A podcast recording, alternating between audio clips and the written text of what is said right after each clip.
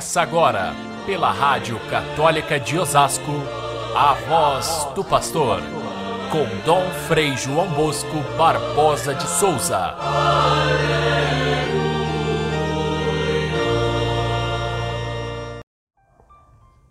As gerações de Abraão até Davi são 14.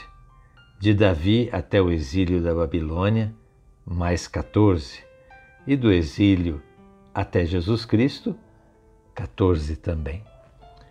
Caríssimos irmãos e irmãs, ouvintes do nosso Evangelho de cada dia, a partir de hoje nós começamos a ler os evangelhos que narram a origem de Jesus.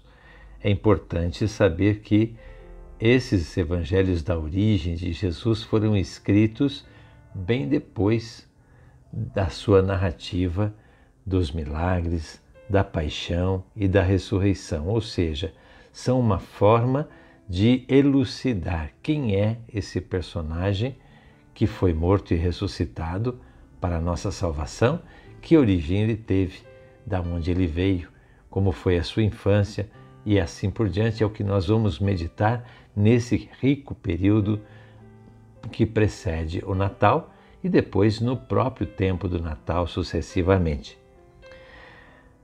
Essa é a preparação que nós temos a cada ano para enxergar com o nosso olhar o essencial de Jesus Cristo, não aquilo que foi se colando através da história, não esses personagens criados pela fantasia humana, mas aquilo que a Escritura revela, quem é Jesus Cristo, qual a sua origem, qual o seu significado para a nossa vida.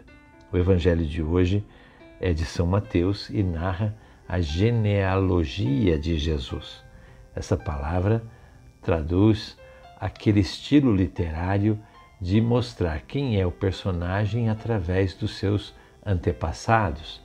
E Mateus faz um relato muito esquemático, vindo desde Abraão até o rei Davi, depois até o exílio da Babilônia, depois até Jesus Cristo.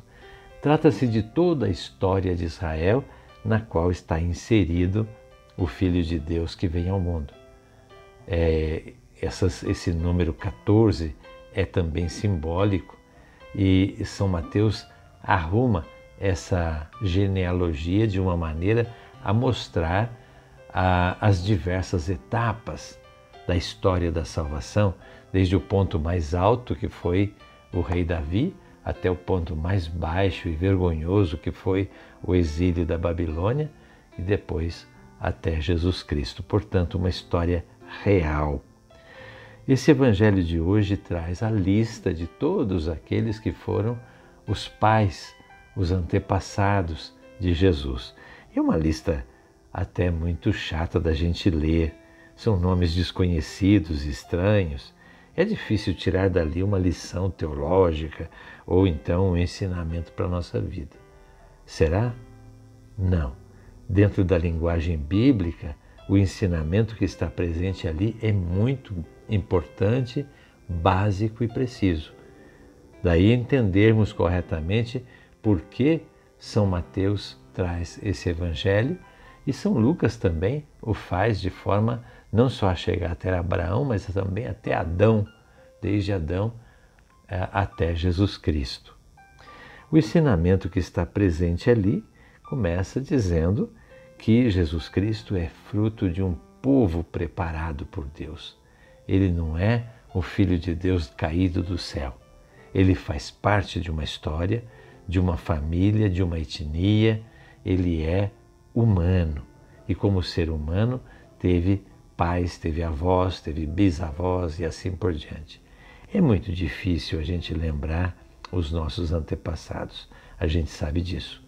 Mas, como se trata de um gênero literário e de uma história que foi guardada de geração em geração, foi possível para Mateus tirar dali o essencial de quem é Jesus, o filho de Davi, aquele que os profetas predisseram. Também é essa outra função da genealogia, mostrar que Jesus é realmente aquilo que os profetas disseram. é, é o cumprimento da antiga promessa de Deus.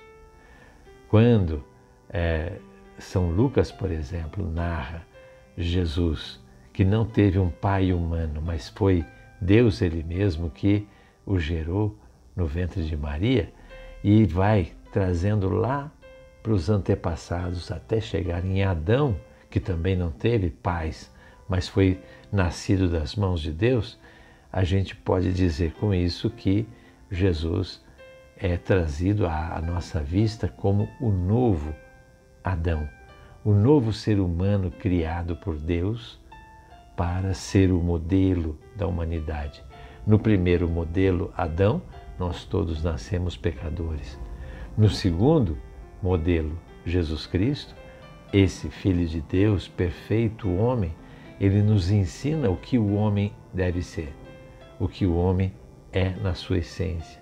Portanto, olhar para Jesus Cristo é torná-lo espelho de toda a humanidade. Isso está presente nessa longa história, num percurso bastante complicado de nomes. E se a gente for ver na Bíblia a história desses nomes, muitas vezes traz pessoas imperfeitas que foram fazendo essa história até Deus tirar dali a perfeição absoluta, o seu filho Jesus. É surpreendente ali a presença de três mulheres, mulheres que não era comum estar presentes nas genealogias antigas. É um fato completamente inusitado. E ainda mais se a gente for ver a história dessas mulheres, elas é, não, não têm uma vida assim exemplar.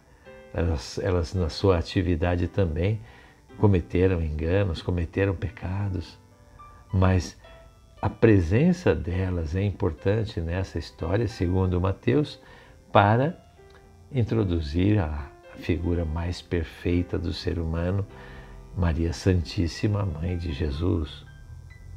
Depois de Jesus, ela é a pessoa humana pensada por Deus desde a sua origem e preservada de todo o pecado. Então, se nós olhamos essa genealogia pouco comum de 14 gerações, mais 14 gerações, mais 14. Quando chega em Jesus Cristo, não são 14, são 13.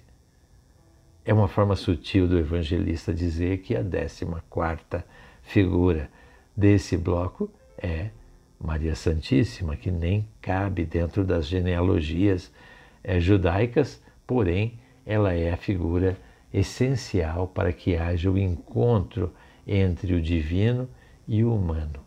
O divino absoluto, transcendente, e o humano criado e, portanto, condicionado à existência humana. Esse encontro acontece em Jesus Cristo, homem e Deus. É assim que Maria Santíssima entra nessa história e passa a ser a figura principal da, da novena de Natal daqui para frente.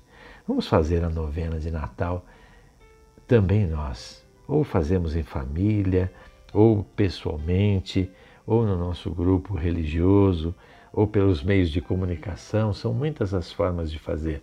Mas vamos tomar cada dia de capricho essas grandes lições que nos fazem ver Jesus Cristo, ele é o Filho de Deus é o fato mais importante e inusitado que já houve na história. Deus se fez homem. E se fez homem para quê? Para nos ensinar, para ensinar a humanidade a ser humana. E ainda falta a gente olhar muito para essa figura para a gente aprender concretamente como podemos ser de fato humanos. Mas o Natal está aí. Não façamos do Natal apenas uma festa familiar ou uma festa de calendário. Tomemos cuidado nas nossas festas para que não haja um perigo de, de, da nossa saúde, mas façamos sim aquela festa interior, aquela alegria de ter o Filho de Deus nascendo no nosso meio, na nossa família, na nossa vida, na nossa igreja. Fiquem todos com Deus. Até amanhã, se Deus quiser. Você ouviu pela Rádio Católica de Osasco a voz do pastor com Dom Frei João Bosco Barbosa de Souza.